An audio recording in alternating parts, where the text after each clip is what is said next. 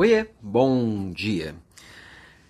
Você já deve ter percebido que eu por aqui é, gosto de questionar aquelas coisas que está todo mundo dizendo, aquelas unanimidades, aquelas coisas que a gente para sem pensar e só repete.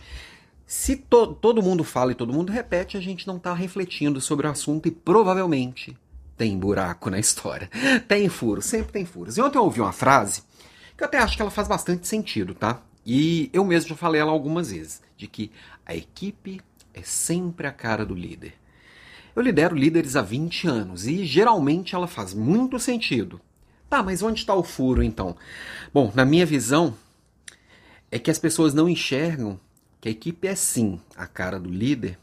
O líder ele dita bastante a forma que a equipe é, leva o dia a dia, mesmo formada de pessoas diferentes o líder ele dá bastante direcionamento para aquilo ali.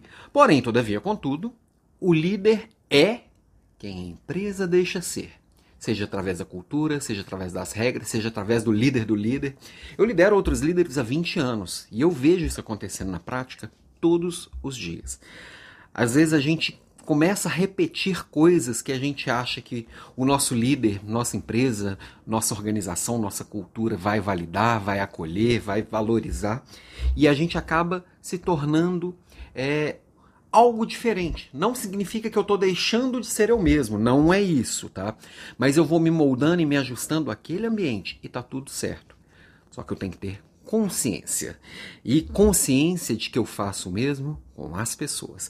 Se eu tenho consciência de que sim, o que eu valorizo, o que eu chamo atenção, o que eu puxo a orelha e o que eu coloco luz no dia a dia vai moldar também as pessoas que estão comigo, mesmo que eu dê muito, muito espaço para elas serem elas mesmas, eu tenho que ter a noção das escolhas que eu faço.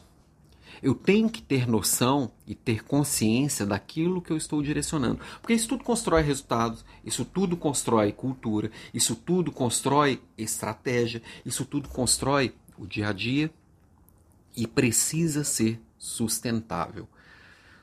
E precisa ser coerente. Por que, que eu estou dizendo isso aqui, tá? É porque eu vejo muita gente falando uma coisa e fazendo outra. E aí fica inconsistente, fica incoerente, fica incongruente. Eu falo uma coisa, pratico outra, mas valorizo outra. Se eu consigo ter noção completa de tudo, eu consigo dar coerência.